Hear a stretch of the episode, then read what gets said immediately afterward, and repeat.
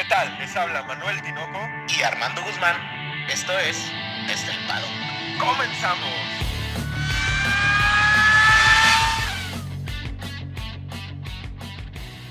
Armando, tres palabras. Domingo de redención. Redención. Tinoco. Qué rara carrera, ¿no? O, o sea, así es el automovilismo. Muy buenas tardes, muy buenos días, muy buenas noches. ¿Cómo estás, Tinoco? Un gusto Muy- estar de nuevo aquí contigo. Yo estoy muy contento con la carrera de hoy, Armando. Sí, una carrera extraña, pero contentísimo porque hay muchas redenciones, Armando. Hoy se re- redimieron muchos pilotos, escuderías y Todo No lo que no quería, todo lo que no querían los medios, Tinoco. lo que no quería Armando desde el Pado, creo yo. ¡Ay! Vienes preparado, Tinoco. Vienes preparado, vienes preparado. Ando, pero filoso, Armando. Agárrate, agárrate que ando filoso. Oye, pues, Tinoco, bienvenidos al, ¿cómo dices? A su podcast favorito. de la Fórmula 1. Claro que sí, sean todos bienvenidos. Vamos a hablar de Mónaco, Armando, de la pura crema.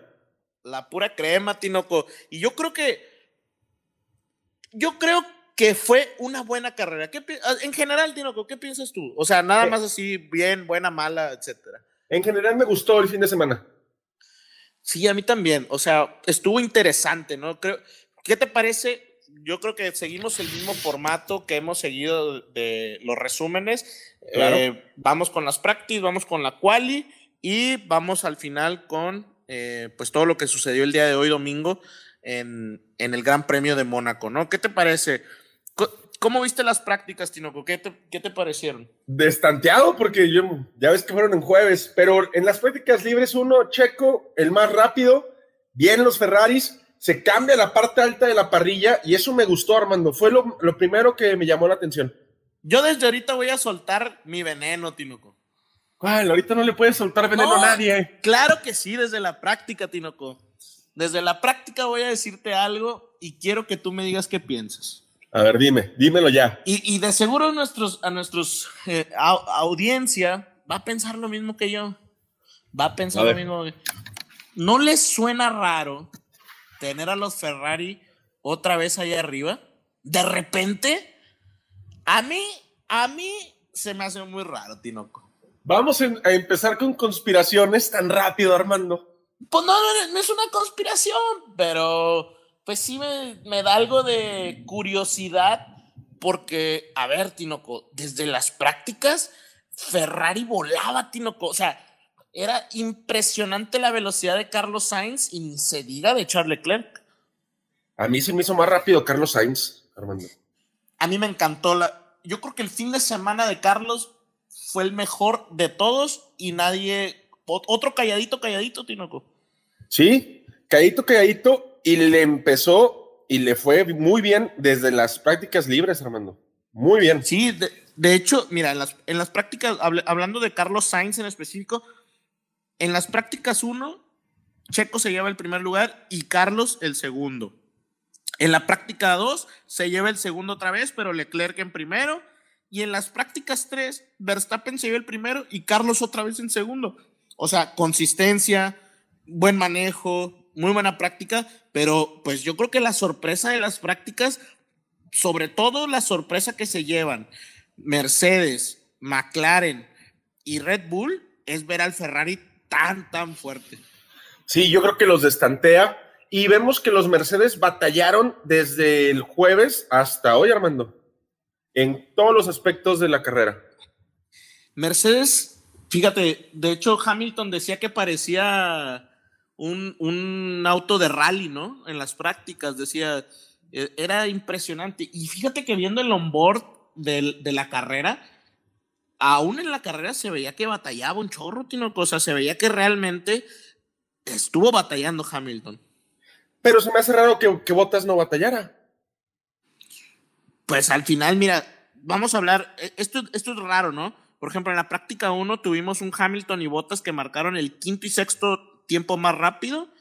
Luego, en la práctica 2, Hamilton quedó arriba de Bottas. Y en la práctica 3, Hamilton se va hasta la séptima posición y un Bottas en cuarto. O sea, yo creo que Bottas también estuvo batallando. Yo creo que al final eh, Carlos debió haberse quedado con esa tercera plaza en la quali y Checo debió haberse quedado con el cuarto y un quinto Bottas.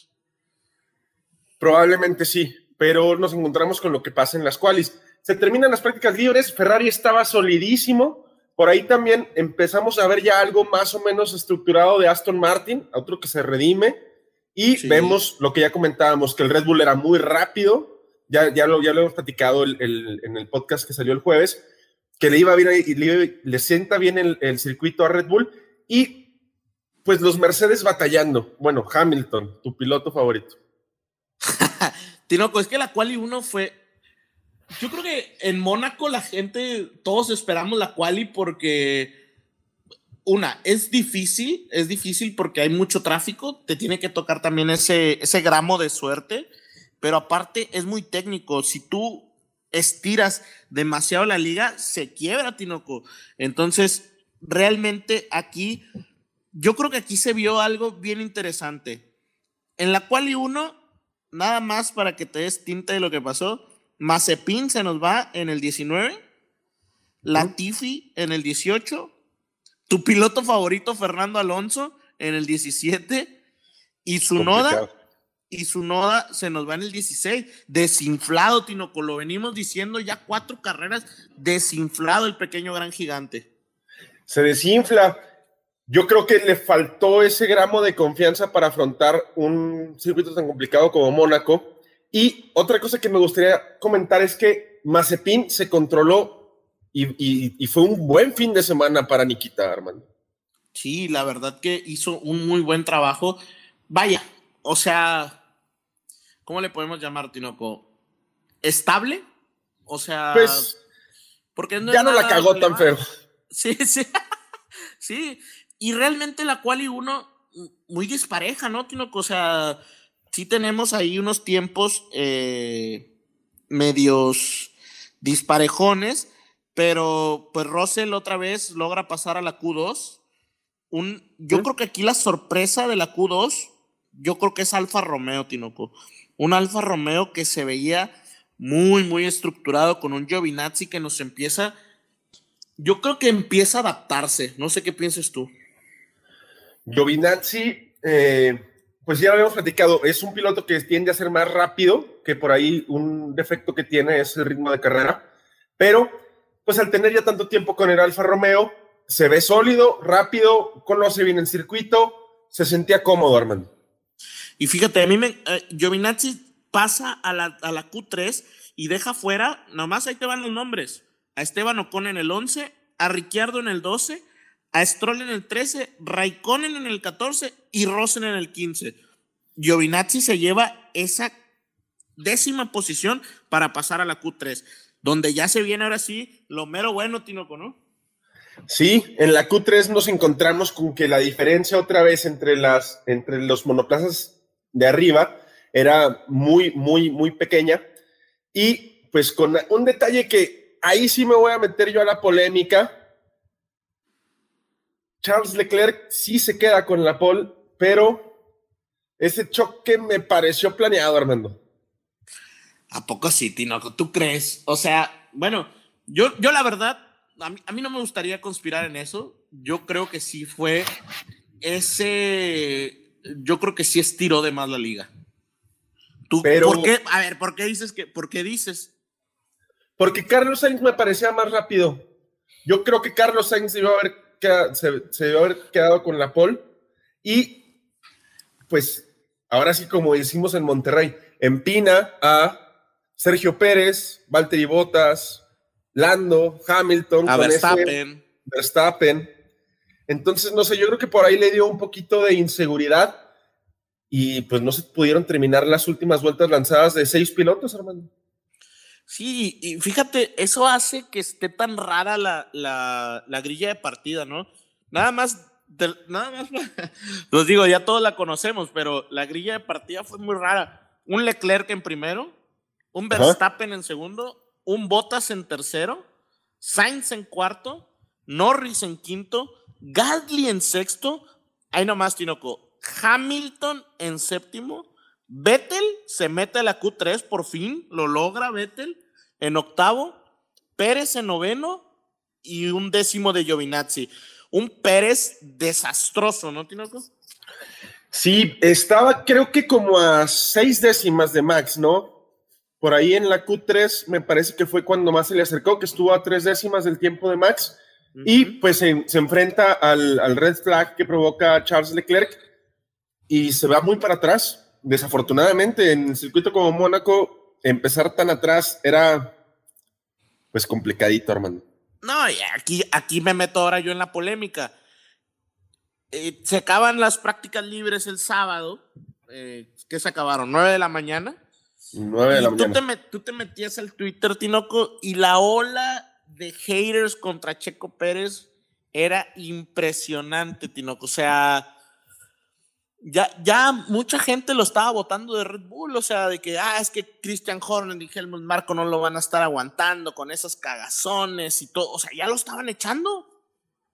Y lo que pasa con, con esta, estas gente, esas personas, es que es tan fácil acceder a la información que proporciona Helmut Marco y Christian Horner en este caso, que yo veo a Christian Horner tranquilo, o sea, sale de la cual y se nota que está a disgusto, pero vuelve a repetir lo mismo, confío en Sergio Pérez, tiene toda mi confianza, ya se le va a dar, ya se le va a dar el carro, ya se le va a dar, ya se le va a dar. No sé de dónde se apañen o con quién hablen dentro del equipo de Red Bull como para bajar a Sergio Pérez ya de Red Bull.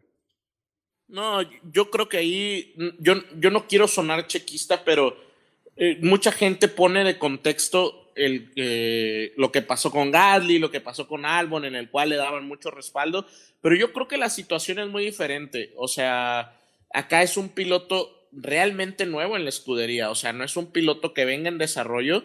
Y eh, lo, sí lo trajeron para que dé resultados, pero la gente, yo, mira, el jueves después de las prácticas libres, como no le fue, como le había ido bien, pero en las prácticas dos no les fue tan bien, pues muchos medios en los cuales pues yo escucho, por ejemplo, me escucho Pablo, Palabra del Deporte con Pablo Carrillo, etcétera, y, y, ya me lo estaban criticando, ¿no? De que es que la gente de Red Bull lo va a querer sacar si no da resultados. A ver, los resultados ahí están, o no sé qué pienses tú, Tinoco, si yo me estoy viendo cegado por, por la afición.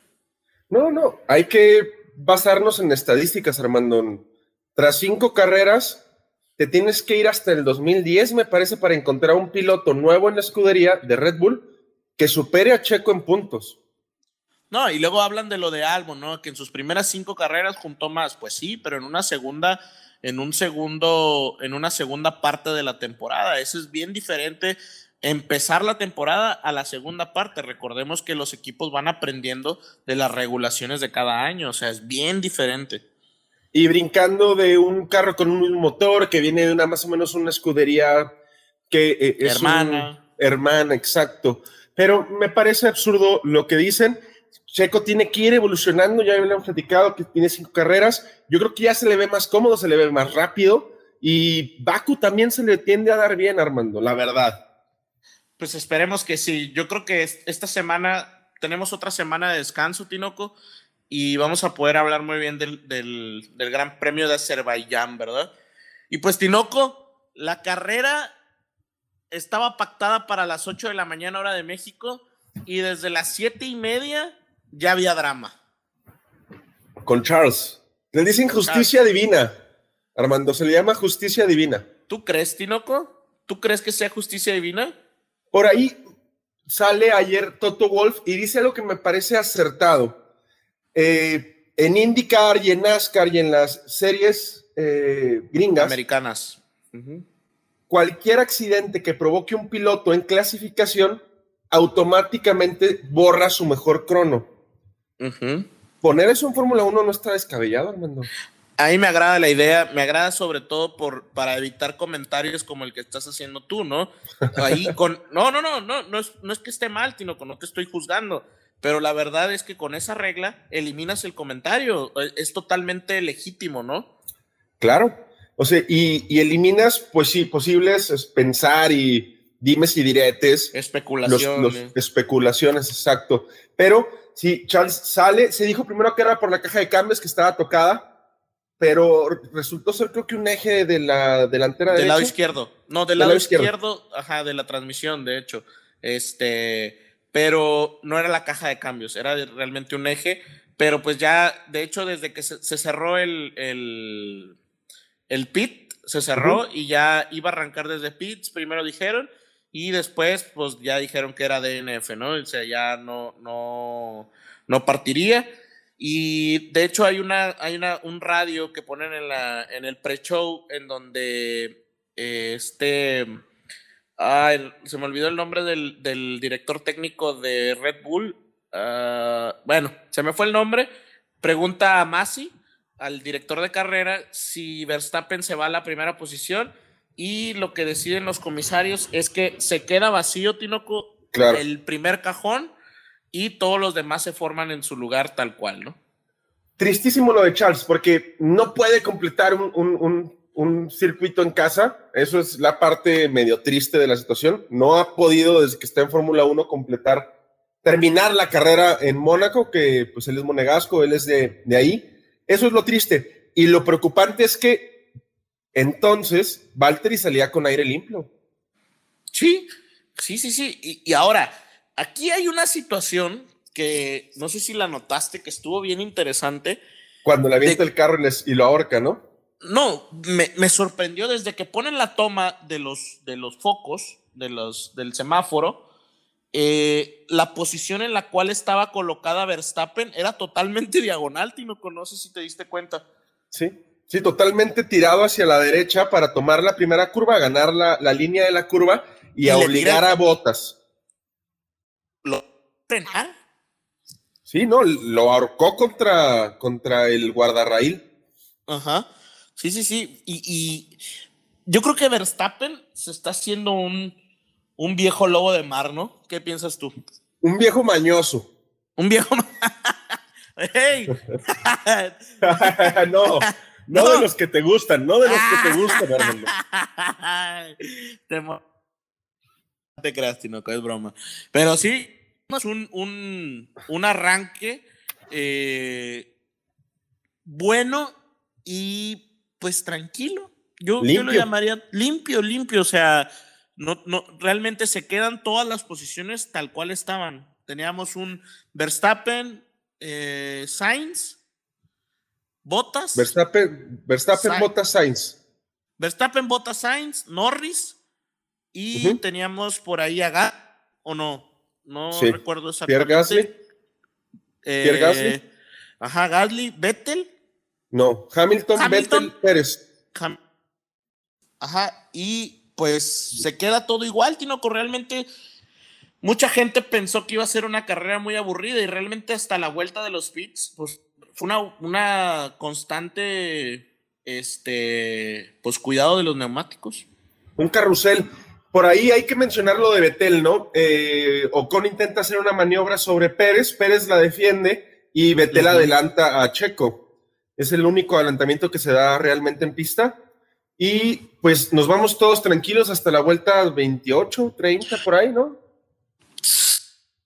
Ah, no, Tinoco. De hecho, Vettel se queda en la posición. Pérez le tira el carro, Ocon, Ocon le tira el carro a Checo y es donde Vettel mantiene la posición. O sea, no pudo Checo porque tenemos el arranque con Vettel en 8 y Pérez en 9.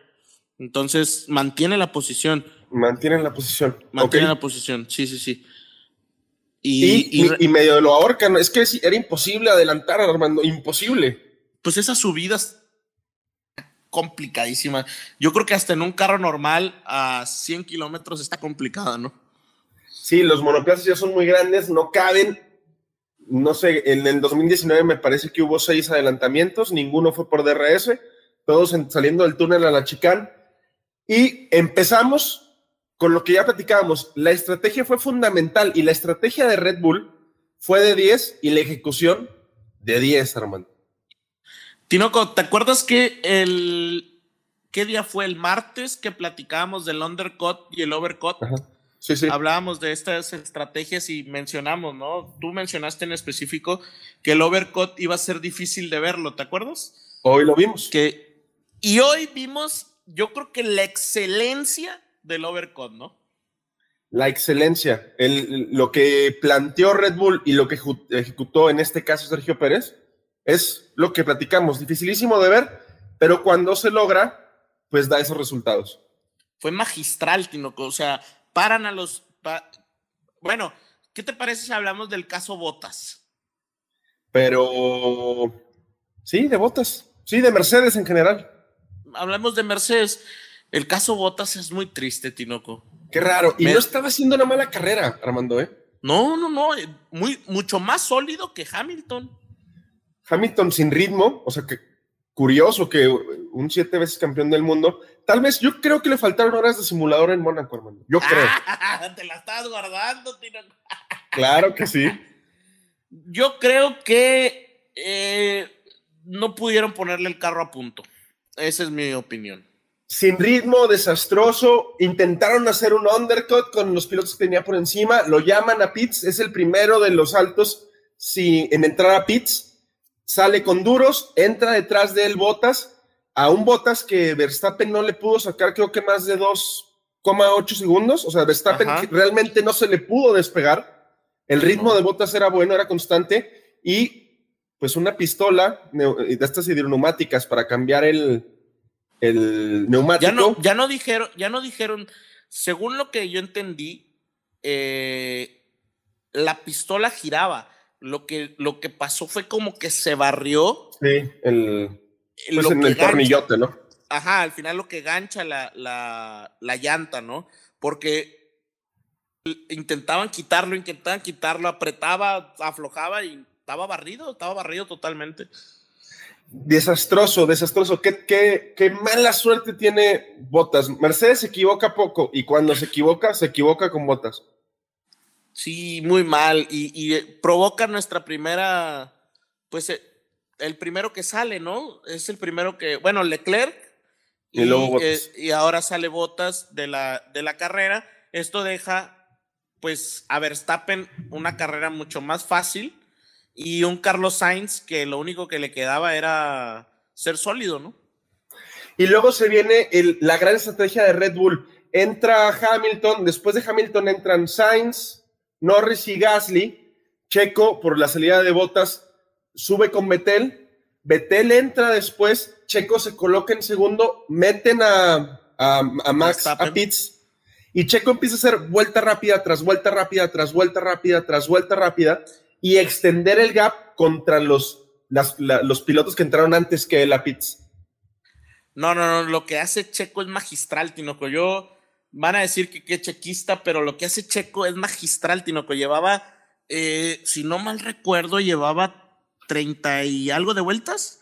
30 y algo de vueltas, 32 vueltas en el, en el, en los, en los neumáticos, en ese Steam y vuelta tras vuelta rápido. O sea, realmente lo que ahí, ahí podemos ver la buena gestión de neumáticos que tenía y vuelta rápida tras vuelta rápida. Se aventó como cinco vueltas o seis vueltas rápidas en donde apretó tanto que se lleva a Hamilton, a Gasly y a Vettel entre las patas. Se los lleva. Y a Norris. Ah, no, no. No, Norris no, Norris no. Se los lleva, se los lleva y ahí es donde empieza como el, meme que pusimos, ¿no? Se quedó Hamilton como que, ¿y este güey qué pedo? ¿Cómo que Pérez está adelante? Me salió mago el cabrón. Sí. Oye, pero no nada más le pasó con Pérez. Gasly también le, le, saca la posición y Vettel. Sí, sí, sí. No, no, no. Y, realmente es que aquí es a donde vamos. Sabíamos que, que el adelantar en, en Mónaco iba a ser con la estrategia. Tú lo dijiste el podcast pasado, Tinoco fue muy bonito ver a Checo liderando en Mónaco, Armando. Ahí está la diferencia más grande para sus haters. ¿Cuántas vueltas lideró Albon con Red Bull? Ninguna. No, y deja tú que haya liderado. ¿Tampoco? Deja tú que haya liderado, Tinoco. Deja tú, deja tú eso. Lo que, lo que hizo, muchos no lo pueden hacer. O sea, con, con el neumático, como lo tenía, sacó la suficiente ventaja para quedar enfrente. Un hecho y digno overcut. O sea, fue, fue impresionante, fue una gran gestión y para eso llevaron a Checo. Volvemos a lo mismo, para que hiciera ese tipo de cosas, Tinoco. Tuve esa plática con un, un buen amigo que se llama Carlos Gómez y me decía es que la estrategia lo es todo. Y le dije, sí, la estrategia estuvo planteada de maravilla, pero el ejecutarla es habilidad del piloto. Y Checo la ejecutó al 100%, Armando, al 100%. No, no, y, y, hay, y hay que entender que la estrategia no pudiese haber sido plantada, planteada, perdón, si no hubieras hecho la buena gestión de los neumáticos. Si tú no tienes los neumáticos para esa, ese, ese punto lo suficientemente cuidados para poder hacer esas vueltas rápidas, no la haces, Tinoco. No se puede. El, el, el, el, el, lo que se desplaza el auto hacia un lado o hacia otro, ya con la degradación es impresionante. Sí, el control se pierde mucho. Y empezamos a ver a Hamilton haciendo berrinches, ¿no? Sale, le, avisan por radio. Yo vi un, un onboard donde le avisan por radio de Pérez no ha entrado y va a salir por delante de ti. Y Hamilton, o sea, ¿cómo es posible que, Checo va a salir adelante de mí? pues es mago, ¿qué, Tinoco? Yo creo que sí. Sí, sí, debe de ser. Pues yo creo, yo quiero meterme a la polémica, Tinoco. Yo creo que esto le va a ayudar a Checo a él para quitarse presión, a Red Bull, por ahorita lo que vamos a hablar del final, y sobre todo espero que los medios entiendan, porque se me hace que en los medios, Tinoco, hay mucha gente que no sabe cómo funciona la Fórmula 1. Sí, con todo este boom que está viendo, por gracias a que Checo esté en una escudería top, pues muchos comentaristas que son de secciones de deportes empiezan a comentar eh, qué es lo que pasa en una carrera sin tener realmente el conocimiento, ¿no? Podrán ser una maravilla narrando un, Querétaro Santos, pero pues ya yo creo que Fórmula 1 te exige un poquito más de conocimiento que si no lo tienes, pues puedes caer en estas inconsistencias. No, y Tino, con, por ejemplo, nosotros que no sabemos, pues nos ponemos a leer a los verdaderos técnicos, o sea, a la gente que tiene años viendo Fórmula 1. Y el problema, de, el problema que yo estoy viendo aquí en México es que comentaristas que hablan de fútbol cada noche ahora quieren hablar de Fórmula 1 y pues no es lo mismo. O sea, no quiere decir que esté mal. El problema es que pues te tienes que especializar en algo, ¿no? No, que hablen, qué bueno, eso es buenísimo para la Fórmula 1, pero que hagan la chamba, que no sean huevos, perdón, que no sean flojos, cabrón. sí, sí, sí. Y, que nos escuchen. Les voy a mandar la liga para que nos escuchen. Deja tú, Tinoco. ¿Cuánta gente no hemos visto nosotros? ¿Cuánta gente no seguimos nosotros que es técnica en, la Fórmula 1? O sea, nosotros seguimos páginas las cuales realmente te dicen, esto lo hizo tal persona técnica en, esto, ¿verdad? O sea, no, es, no son publicaciones, lo que venimos y contamos, pues no es porque se nos ocurra, ¿verdad? Obviamente hay cosas que son nuestras opiniones, pero la mayoría lo que hacemos es buscar y buscar a gente pues sobre todo en Europa, sobre todo en Estados Unidos, en Argentina hay mucha gente muy buena para la Fórmula 1. Que no tengan corredores es otra cosa, ¿verdad? Pero en Europa pues hay muchísimos técnicos, Tinoco. Y luego, después de que se logra el, el overcut, este fenomenal, que Checo hace una gestión soberbia y Max empieza otra vez a generar un ritmo muy bueno, Checo demuestra el ritmo que tenía al, alcanzar a Norris, Armando. Norris cuando sale Checo de pits, cuando paga la parada, creo que estaba 12 segundos, 12,6, 12,5 segundos Más por o menos, sí, sí, sí. de Checo. Y Checo termina, pues, pretendiendo adelantar sin poder lograrlo. Sí, termina, o sea, realmente termina a, terminó a menos de, a un segundo, terminó de, a un segundo 400 de, Norris al final, pero pues hablemos, hablemos un poquito de la carrera en general, Tinoco. Hablemos del podio. ¿Qué te parece? Verstappen, me gustaría decir que fenomenal. O sea. Esta temporada. No quisiera decir que esta temporada, pero va a ser campeón del mundo algún día. Lando y Carlos, me gustó ese podio, Armando. Me gusta Carlos, me gusta la redención que, está teniendo Carlos Sainz, lo rápido que se está volviendo y el carácter que tuvo para cargar a Ferrari. Porque cuando Charles hace el DNF, pues toda la presión del equipo cae sobre Carlos y tuvo el carácter de salir adelante. No, y esta pelea, esta pelea de, de Mónaco, de, de, los puntos entre Ferrari y McLaren, sabíamos que iba a ser entre Norris y Sainz, y hacen una carrera los dos, pero magnífica. O sea, volvemos a decir, Norris, chico maravilla, ¿no? Sí, claro, no. Lo que hace Norris y cómo defiende la línea contra Sergio Pérez. Hay un onboard que me encantó de, de Norris, donde dice su técnico, Checo te está descontando casi un segundo por vuelta, el gap para que lo tengas en la cola es, creo que de tres vueltas, y Norris dice, ok, no me hablen, me voy a concentrar, ya no me hablen. Esa comunicación, esa, comunicación es buenísima, ¿no? O sea, quieras o no, el ingeniero lo, lo, lleva porque pues al final es un chico de 21 años. sí, claro. Pero la determinación, el carácter de, ok, ya me, va, ya me voy a meter a los chingadazos, no me hablen, no me distraigan, es concentración total y lo llevó a cabo, lo llevó a buen puerto. Yo creo que ese podio fue buenísimo, me encantó el cuarto lugar de Pérez, pero Tinoco, yo sé que lo estás esperando, yo sé que estabas deseando este momento. ¿Qué pasó con el quinto lugar, Tinoco? Se va para el alemán Sebastián Vettel, que también le aplica un overcut a Hamilton fenomenal y a Gasly, Armando. Un Vettel que calla bocas, calla bocas y hace un trabajo, creo que fenomenal, porque para empezar mantuvo a Pérez 30 vueltas, Tinoco. Y después mantuvo a Gasly y a Hamilton. Sí, no, una carrera fenomenal. De hecho, se lleva el Driver of the Day. Fue el corredor del día con, con 25, de 30%. Y un Vettel que creo que se lo merecía eh, en cuestión de que la gente quiere que esté ahí, ¿verdad? O sea, quiere que esté ahí, pero pues Aston Martin parece que, parece que quiere despertar. Se vio sólido realmente todo el fin de semana, porque Stroll no queda tan abajo, Stroll queda en una octava posición, y un Vettel Stroll que están ahí haciendo pareja para quedar arriba de Alpine, que Alpine sí, pues está, más triste la, la, película, ¿no?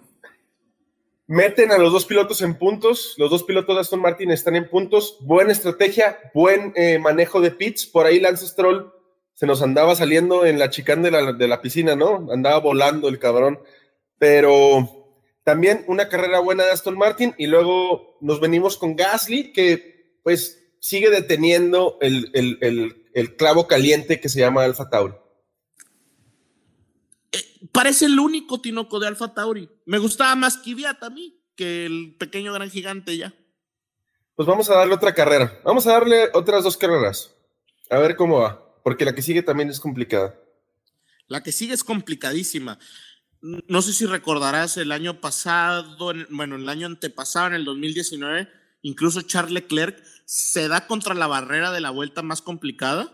Sí. Se da contra la barrera. Eh, eh, Azerbaiyán es complicadísimo, Tinoco. Las, a mí se me hace todavía más complicado que Mónaco. Tiene la facilidad que sí se puede adelantar, pero también es muy técnica y es urbano, el asfalto urbano es más bachado, hay que ir un poquito más altos de suspensión, tiene sus, sus bemoles también. Y pues Hamilton, Tinoco, un séptimo que da pie, Horrible, ¿no?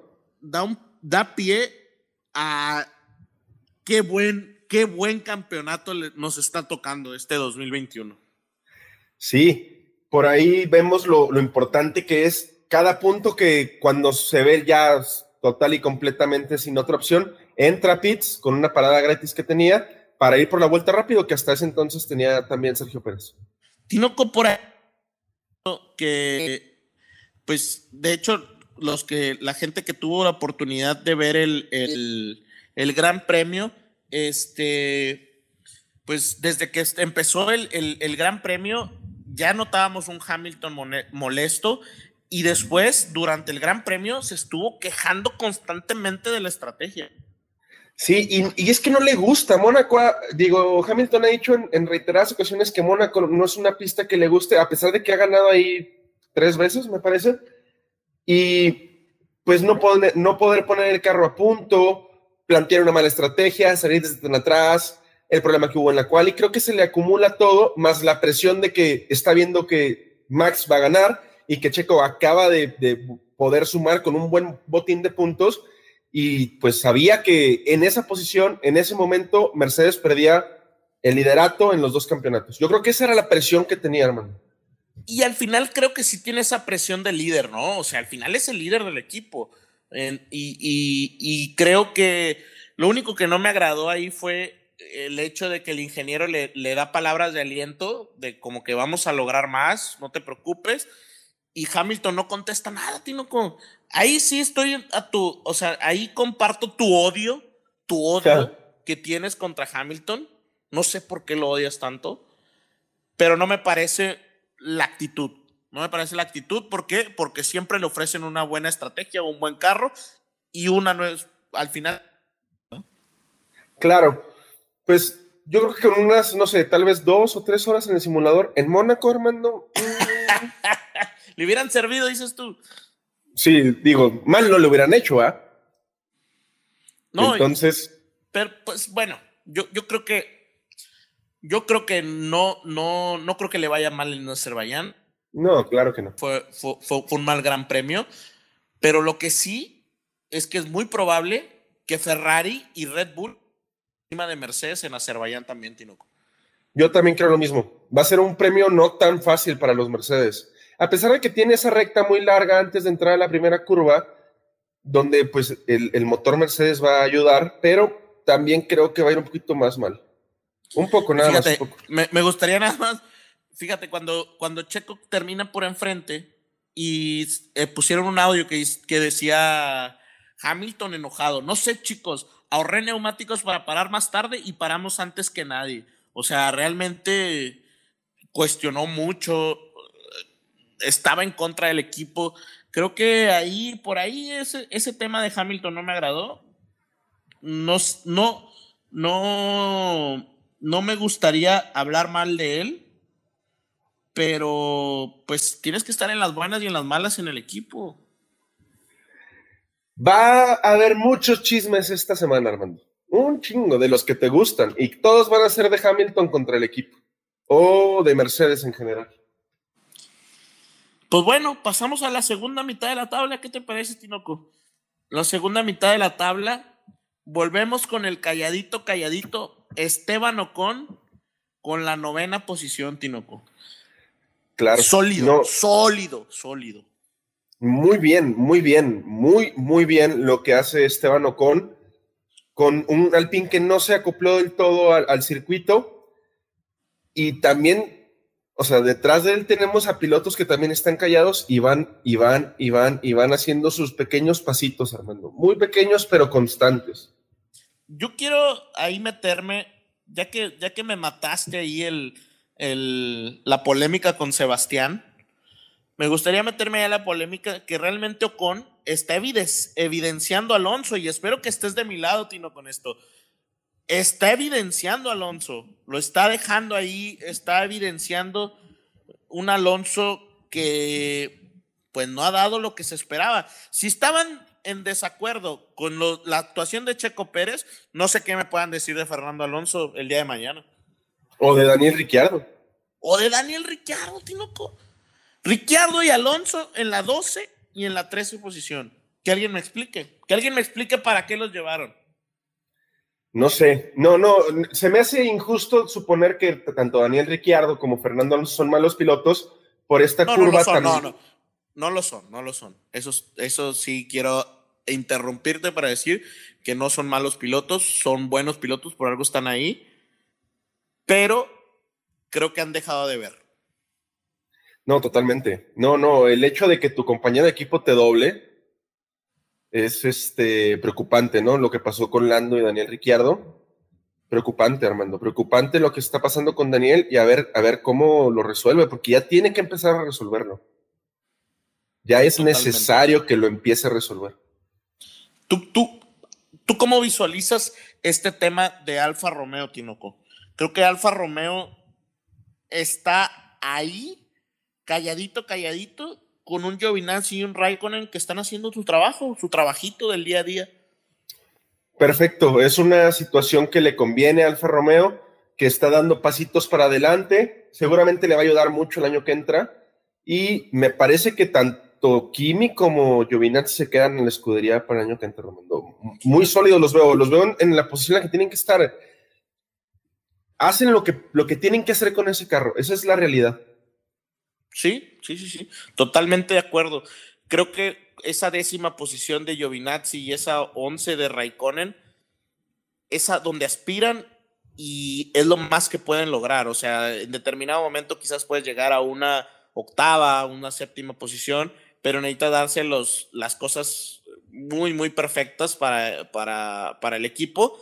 Pero pues una muy buena calificación de Giovinazzi, una muy buena carrera de Raikkonen, una muy, carrera muy sólida de Giovinazzi. Creo que esto, estas dos, esta conjunción de las dos actuaciones, pues deja muy bien parado Alfa Romeo y creo que hasta hace pensar que le fue mejor que a un Alpine y que si no fuera por, por Norris, le fue mejor que a McLaren, ¿no?